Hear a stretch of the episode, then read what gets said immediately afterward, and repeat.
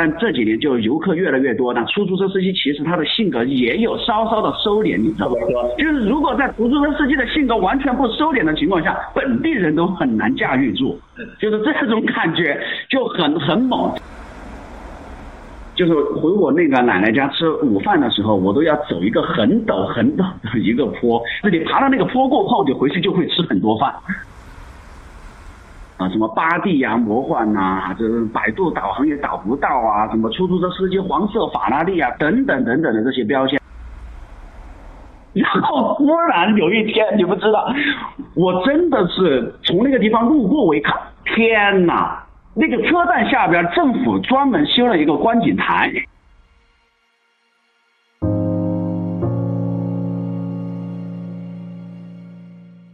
大家好，我是你们的老朋友阿杜。你现在收听到的是掷地有声播客的城市文化特辑和这座城市聊聊。上期我们一起聊了上海，这次来到了一座火辣魔幻的城市，没错，它就是山城重庆。重庆，一座被镜头偏爱的城市，拾级而上的十八梯，依山而建的居民楼，叠落五层的高空立交桥，穿楼而过的轻轨二号线，横跨长江的空中公共汽车，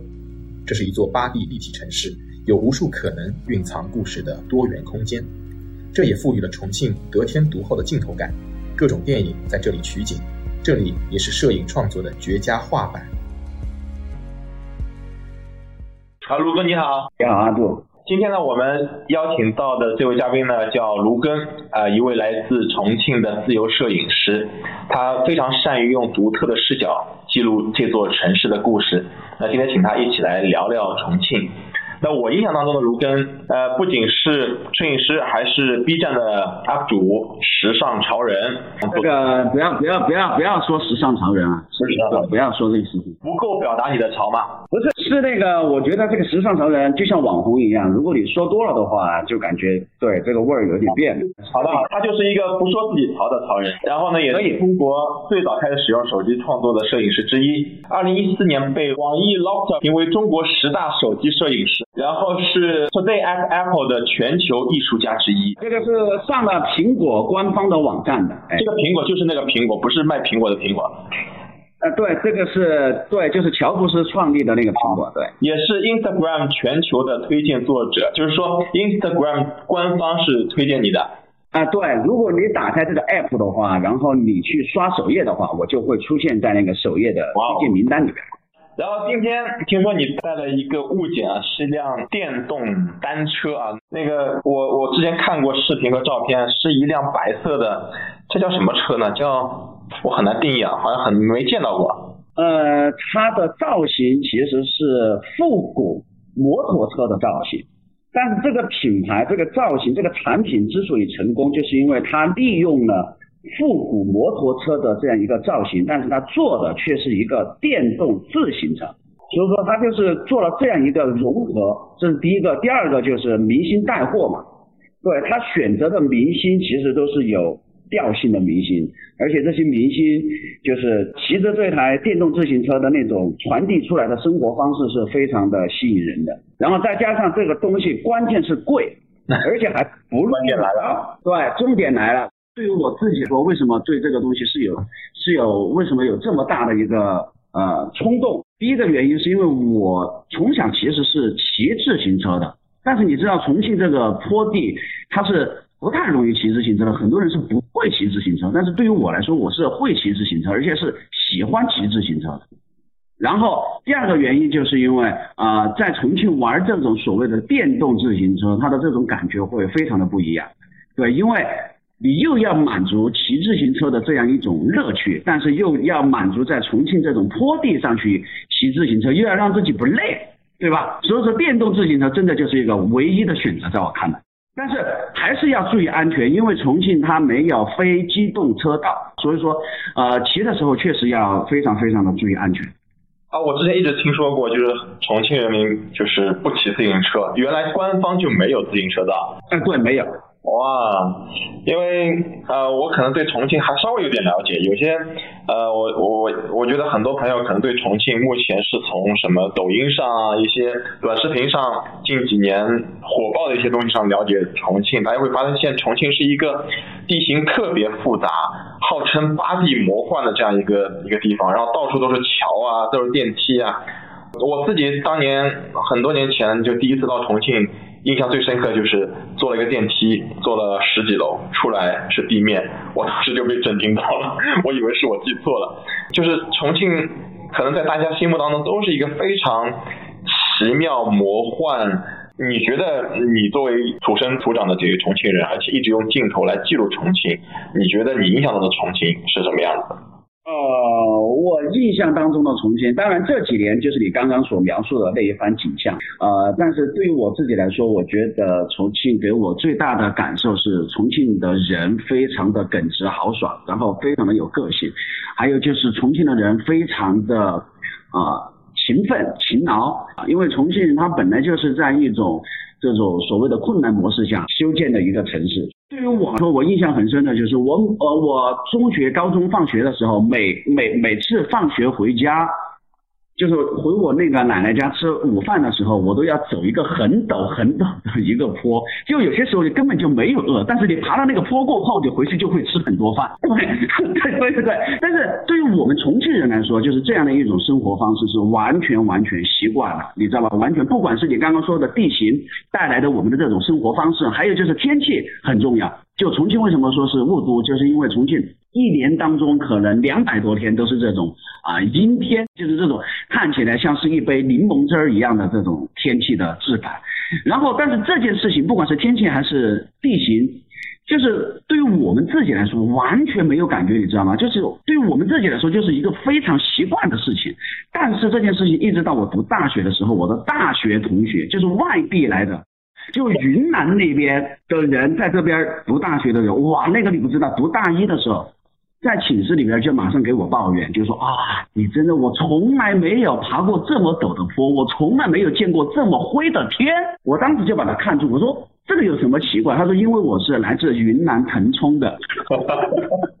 就每天就是就是就是这种反差，对，就是这巨大的反差。因为在腾冲那种地方，他就跟我说，从来就没有看见过这么灰的天，就每天都是就是万里无云这种感觉。所以说，我觉得这个是很有意思的一个点，对。现在就是媒体也好，还有就是网络上也好，网友也好，给重庆贴了这么多的啊，什么八地呀、魔幻呐，这百度导航也导不到啊，什么出租车司机黄色法拉利啊，等等等等的这些标签，就很好笑的一些梗。但其实它的本质都是源于我刚刚所说的那一点，就是你说我们怎么去解决交通的问题？那我们只能不断的去把立交桥修得更复杂，去满足各个区域的这种交通的这种连接。那其实并不是我们想把这个东西修得如此魔幻，是因为在重庆这个三地城市，我只能把它修得这么魔幻。特别是这几年，我发现重庆的交通，就像你刚刚说的。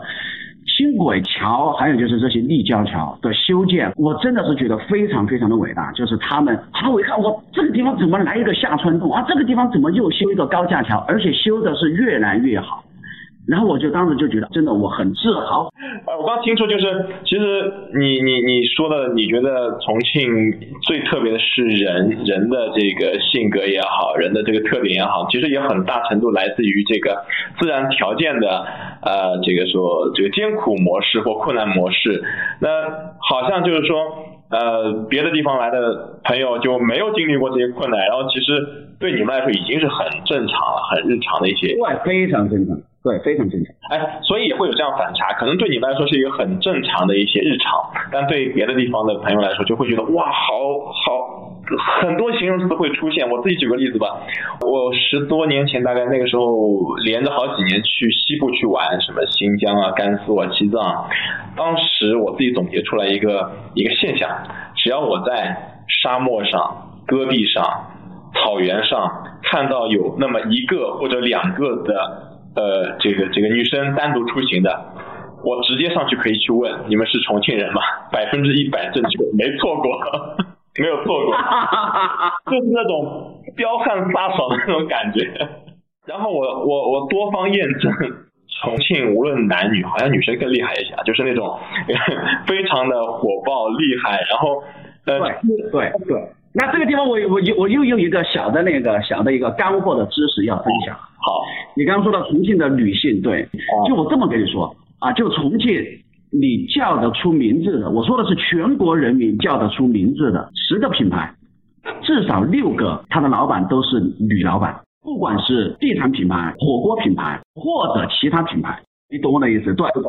就全部对对对，都是女性。所以说这个你足以可以看出重庆女人有多厉害。就不光是真的是呃，不光是性格方面，真的是厉害，能力也超强的。对对对。然后不论男女男女老少，我觉得还有一个很大的特点，就是特别的热情。就那种热情，可能嗯，别的地方来的人会觉得哇，这个一下子。呃，很受冲击，但是对你们来说是不是一种日常？就是就像火锅一样是一种日常？呃，你刚哎，我觉得你刚刚用的一个词用的很好啊，就是那个冲击，对，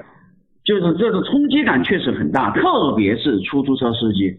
对，特别是出租车司机，就是很多时候出租车司机就是可能在几年前还会更猛一些，但这几年就游客越来越多，那出租车司机其实他的性格也有稍稍的收敛，你知道吗？就是如果在出租车司机的性格完全不收敛的情况下，本地人都很难驾驭住，就是这种感觉就很很猛，就那种猛的感觉，其实就是因为他们的这种职业还有他们的这种性格，就是你和出租车司机聊天。你就可以完全的感觉得到，就重庆人的性格是一个什么样子，都很很热情，很好客，然后说话的声音很大。但重庆人的说话的声音大，它其实不代表什么脾气不好啊，或者什么，它其实就是其实就是一种精气神的东西在里面啊，就是它的肺活量很大，因为每天都在爬坡嘛，肺活量就这么上来了。因为就像我刚刚说的，就是这些东西都是重庆人的这种啊客观的地理条件慢慢慢慢形成的。刚刚我说了啊，肺活量是一个问题。第二个问题很简单，比方说我小时候，我在我的院子里边玩，对吧？然后我的奶奶或者说我的妈，她就会在楼上喊我的名字，她这个声音她就自动都大了，对吧？就是就是这些东西慢慢慢慢的，她这个说话的声音就很大。反正据我而言啊，就是我知道的，我身边的很多朋友都说我的一个问题，就是说啊，你说话的声音真的，你知不知道很大？但是我一点丝毫都察觉不到，对。实在是习惯了，完全习惯了，对。所以说，呃，你刚刚说的冲击也好，或者说其他也好，我觉得确实是有这方面的一个问题，对。嗯，呃，这种你可能，呃，包括这种声音大也好，这个性格热情也好，我刚刚就在想，跟这个常吃火锅、常吃辣是不是会有关系呢？哎，当然了，当然了，当然也有关系了，也也有，也有，对。哎，我身边有重庆朋友，有一次我记得他到上海来出差，出差一个礼拜。然后到了第四天，实在实在忍不住了，去吃了一顿，需要去吃火锅。对，必须一个人，他一个人去吃了一顿火锅。虽然说感觉没有那么正宗，但是感觉好像是回了一下，回了一下魂的那种感觉。是真的有对有有这么高的需求吗？有几天必须要吃一顿？对对对，你说的这个问题确实，因为这么多年，你那个人的那个胃或者说你的那个饮食习惯，确实是被这种养成的。然后你其实说火锅其实还好，但重庆人其实我自己认为其实是他想要那种辣的感觉，那火锅只是辣的一种，那重庆还有很多好吃的关于辣的东西，对吧？江湖菜啊，还有很多这些东西，小面呐，还有很多什么，甚至啊烧烤啊宵夜这些东西。但就拿我自己而言啊，我现在我就给大家说一下我的一个完全的规律的饮食的一个计划，因为我自己也在健身，我现在中午百分之百就是吃健身餐，这个是肯定的。但是我到到了晚上，晚上就是正餐的晚上的正餐，我可能有应酬，或者说我吃的也是比较清淡。但是到了宵夜，你真的受不了啊，兄弟，你真的受不了，你真的受不了，你真的受不了。然后你自己就会，你的心里边你就自己会欺骗自己，哎，你说你中午吃的也很清淡，你晚上吃的也很清淡，那宵夜的时候你是不是应该犒劳一下自己？然后打开外卖 app，然后一看，没办法，就你打开 app，你点宵夜出来的全部就是。烧烤啊，然后这些很油很辣的东西，然后在因为重庆人就是在这种时候，你饿的时候，你特别想吃东西的时候，只有看见这样的图片，只有看见这样的辣椒，只有看见上面的很多佐料，你心里边才爽，你才觉得啊，我必须要吃这个东西。所以说我烧，我现在宵夜没办法，我真控制不了。就我我真的要吃宵夜，我就真的没办法，我就只有吃这些东西。如是养生是吧？白天清淡清淡，宵夜必须来重油重辣。对对对对对，就是这样，就是这样，就是。而且真的受不了。就所以说我完全理解你刚刚说啊，你朋友的那种感觉，就是你叫重庆人就一直吃的很清淡，真的，我觉得是很难很难办到。而而且作为一个外地人过来，我觉得，呃，我知道辣，但我想吃一个不那么辣的，但是我发现没有这个选项，经常会发现 没有这个选项，你知道吗？对对对对对，这个选项几乎没有。哎，为什么会这样呢？就是不会觉得呃多一点这个这个客人会更加好吗？给给给给大家多一些选择。因为我觉得还有一个原因，就是因为辣这个东西在重庆它已经也形成了一个美食上的一个标签了，对吧？就是说你重庆本地人肯定是吃辣，那你游客到了重庆来，你肯定也是吃辣，嗯，对吧？所以说我觉得这个这个这个是 OK 的，嗯，啊，这个我可能一个三亚的人跑到重庆来吃海鲜的，对吧？你就打算吃重庆的海鲜，也是烧烤海鲜。那这个我觉得很大一个特点，就是重庆这个地方，这重庆人会有这样一个一个同化的作用，就是来到这里，嗯，就得按照我这个规矩来，来了就是客人，就是朋友。嗯，哎，真的说实话，这个呃重庆话虽然我不是太懂啊，但是多少多少会听听听得懂一些，而且觉得特别有意思。我自己的经验就是，但凡有重庆话版的电影，我一定会去看重庆话版。哦，那个效果就是加倍的。对对对，一现现现在重庆话川话版的那个电影是越来越多。啊，最开始就是疯狂的石头嘛，然后完了就是让子弹飞，对，让子弹飞是真的很很很很厉害哦，就是姜文真的当时是完完全全就是拍两个版本，姜文他是完全的明白，就是重庆话、四川话它的语言魅力，确实是有的，对，就是说很多时候你可能也感觉得到，就是同样的一件事情或者说一句话，你用重庆话说出来，它传递的那种情绪，对，不管这种情绪是好的还是坏的。但这种情绪感啊是非常足的，它这个力量是非常足的，它可能比普通话要足得多。对，就是这个意思。啊，对，说到这个，这个插一个提示啊，我们今天呢会有一个福利。我们的今天这个福利呢，就是其中有一项就是重庆硬核方言百科全书，叫重庆语文。然后呢，同时还有卢根团队设计的一个绝对很 OK 的创意胸针一枚。怎么可以拿到这个福利呢？就是大家可以在文末留言，说出你喜欢重庆的理由啊，就有机会拿到这个福利。其实我刚才在跟卢根在分享的时候，我自己也是带着很强的这个喜欢的这个情绪在那边。我自己跟重庆的朋友去聊天，自己到了重庆，我发现好像就没有心情沮丧，哪怕心情平淡，心情平淡都不存在，就是整个人会很亢奋的那个状态一直在。这这个就我我相信跟前面说的吃辣啊、地形啊、环境啊什么都都有关系，包括大家现在。普遍的都会有这样一个一个一个认知，但同时我发现，可能也是因为媒体的多样性啊，现在大家看到的从。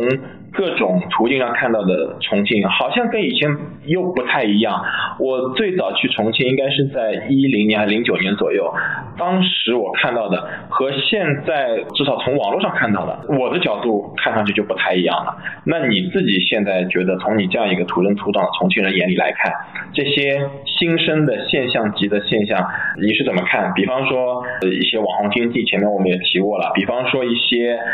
很有特色的旅游地。地点啊，包括我们的这个，现在我们的长江汇啊光环也成为这样一个景点了。如果是从你的角度来看，你会觉得这个地方变化在哪里？哪些是你期望的？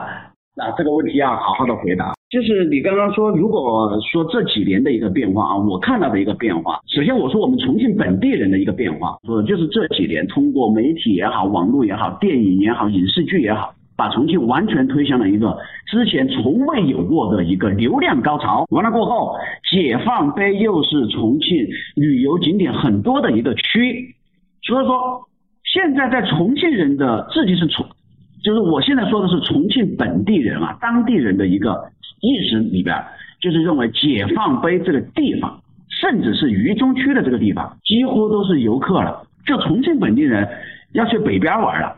就是得保保北边就是这北边就是你刚刚说的什么光环啊，包括你们置地的很多新的项目这边，对，因为这边为什么？因为这边就是是新的区嘛，对，它的路啊，它的那个各各种方面，它都要比老区要好一点，要新一点。那再加上解放碑这边，它确实是因为流量的原因，它成为了旅游城市，它成为了一个旅游的一个聚集地了，所以大不多数都是游客。所以说，这个是我看到的一个很关键的一个问题。因为你看，我们读大学的时候，你要说去哪玩，说实话，还是解放碑，还是解放碑，这是真的，就还是会去解放碑玩那个时候。但现在你叫我再去解放碑，我真的不会去。我不去就算了，我还在后面还要加一句话，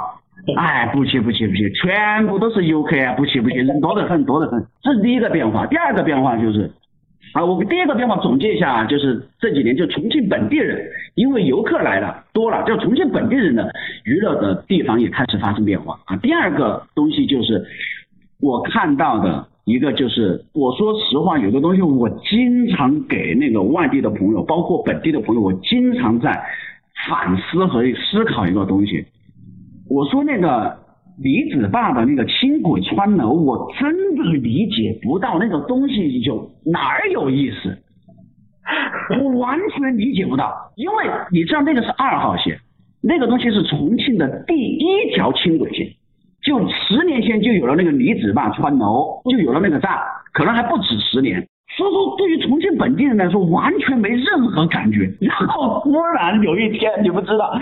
我真的是从那个地方路过，我一看。天呐，那个车站下边政府专门修了一个观景台，然后我一看，好多人在那个观景台那个地方拍照，然后还要把那个手放在那个轻轨那儿，比一个那个就像轻轨穿到你的手里边，啊，就是做那种视视差的那种感觉嘛，那种效果，很多人在那个地方拍，还有就是让很多是流量明星来做这种真人秀的节目，那也会去到那个地方去拍一些景啊，然后做一些任务呀，所以说慢慢的就把那个东西给带火了。在重庆这样的楼里边修东西，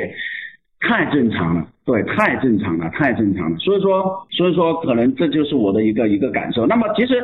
刚刚谈的这个梗啊，这个玩笑啊，其实说明的东西，其实就是政府其实这几年也在不断的改进或者说观察，就是知道啊游客他的需求是什么，他尽可能的去满足游客的需求。啊，一方面就像你刚刚，就像我刚刚说的，他可以在，他可能会在李子坝那个地方修一个观景台，对，然后那个地方修一个出租车或者说网约车的一个打车的地点，啊，方便游客啊通勤也好，然后这个地方拍照也好。那第二个就是，比方说你到了那个长假期间，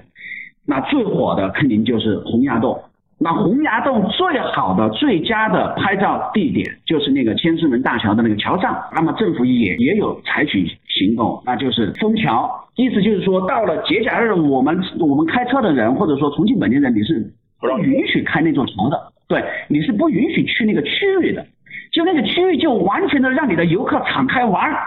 就一群，所以说我有航拍的资料啊，就可以发到那个公众号，大家可以看一下，真的很夸张。那个桥上面全是人，全是人，你知道吗？对，但是实话实说，因为我自己也在那个桥上拍过洪崖洞，拍过，甚至拍过北滨路，拍过重庆的长江，真的还是非常的漂亮。就在那个桥上去拍这些景色，拍渝中半岛，我觉得是非常漂亮。所以其实我我发现。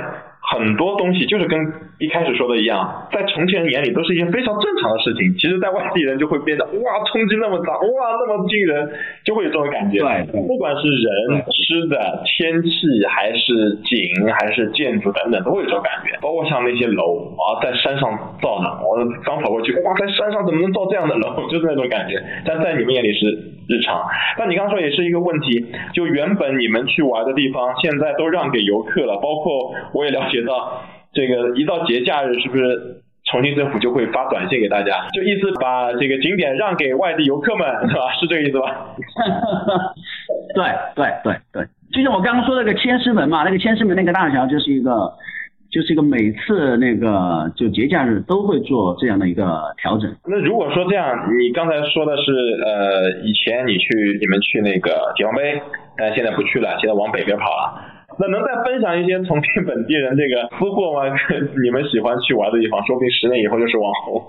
重庆最值得玩的啊，说实话，真的就是拍照。这个是我身为一个摄影师啊，这个是也是给大家极力的推荐的，不管是外地人还是本地人，如果在重庆你把摄影拍照这件事情培养成自己的一个兴趣爱好的话，那我觉得你可以在重庆找到太多太多太多可以拍摄的素材。能能能举些例子吗？给我们一些，因为因为我自己也是觉得，真的在重庆，随手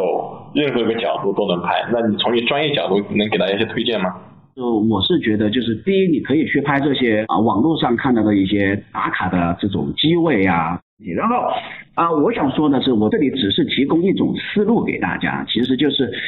呃，重庆有很多这种小的巷子啊，包括这种小的这种山坡啊，这种地方，其实大家可以走街串巷的去感受一下重庆的这种市井的东西，或者说重庆的这种反差的东西。之前也有说，我说这种新旧之间的这种反差，其实在啊国内很多地方呢，其实都有，对，包括上海、北京都有，都有，都有这种新旧反差。但其实唯独重庆的这种城市的新旧反差啊，我觉得也是最有特别的啊，最最最有意思的。不光是在视觉上给你形成这种新旧反差，关键就是说从你拍照的这个角度，你明显的可以感觉得到这种层次感。因为拍照很多时候在构图上啊，或者说一个照片，你很多时候要去满足这种层次感。但重庆，你不光可以拍出这种新旧的反差，你还可以拍出这种层次和落差感。啊，这个是我是觉得大家要去走街串巷去看一下，去感受一下。啊，重庆现在啊还是有一些老的地方还没有完全的所谓的拆迁啊，大家可以去感受，有一些南平啊、南岸呐、啊啊沙坪坝呀，然后包括九龙坡、杨家坪啊，很多地方都有，所以说大家都可以去感受一下。然后我还是从一个摄影师的角度啊，我还是要很努力的去推崇大家。就是摄影这个东西，一定要让你去发现，因为很多时候，如果你只是单纯的追求摄影的那个结果的话，反而你永远不能达到摄影的那个终极目标。因为现在在我看来，我觉得摄影的终极目标可能真的不是那个结果，而反而是那个过程。就打算你没有去拍到一些好的照片，但你今天在重庆，你走街串巷，你走过了这个人行天桥，然后又走过了这个爬坡上坎的这个过程，这个体验。这种立体的体验啊，我觉得是你最大的收获。因为说实话，我们现代人的生活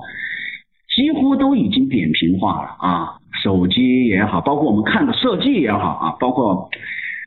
看的太多太多的东西，它都已经扁平化了。所以说我希望大家还是要尽可能的去逃离出这种啊，我知道可能是工作的问题。如果你有时间的话啊，我是觉得尽可能的去逃离这种扁平化的工作、枯燥的工作，然后要让自己立体起来，要让自己真的去感受起来，对，这个是很重要的。其实我觉得重庆这个城市想要聊的东西其实真的很多很多，包括啊，我也能理解很多有些东西你可能觉得一下子推荐不了或一下子讲不了，就像我我之前跟大家推荐上海一样，会发现其实一一两句话一两分钟讲不完。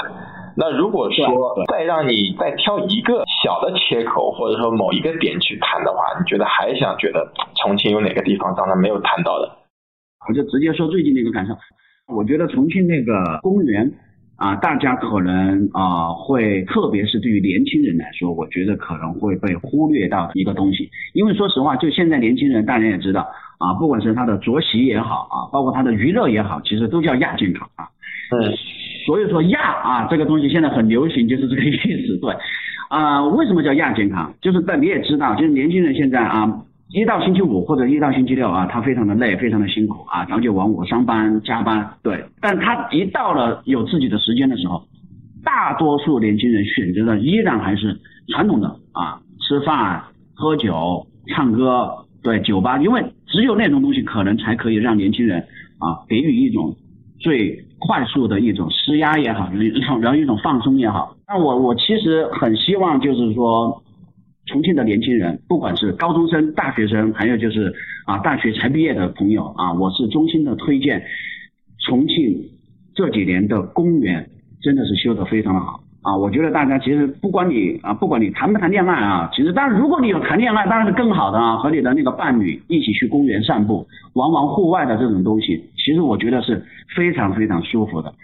就如果天气凉爽一点的时候，或者说到了晚上，我觉得大家其实是可以多去重庆的公园。其实你真的就是打开地图，你在重庆主城，你去搜“公园”两个字的话，你会看到啊，政府真的是非常非常的努力，在每个区都新建了很多很大型的。非常漂亮的这些公园，那么这些公园我其实觉得，因为是这么这么回事啊，为什么我会有这样的一个建议或者说提议啊提倡啊，就是因为啊我平时在啊拍摄的时候啊去到一些公园取景的时候啊，我几乎没有看到过年轻人，很少啊，几乎都是啊你知道就是。啊，奶奶、爷爷，然后带着自己的孙儿啊，对，或者大妈、大爷啊，在那儿跳舞，然后在那啊，几乎很少的年轻人。但是，其实当我们去到国外，去到欧美的国家，包括很多地方，其实你会发现，公园里边很多都是年轻人在里边露营啊，在里边唱歌呀，在里边玩啊。其实那种感觉其实是很好的。所以说我希望大家其实应该更多的是关注这种户外的这种娱乐生活的这种方式吧。对。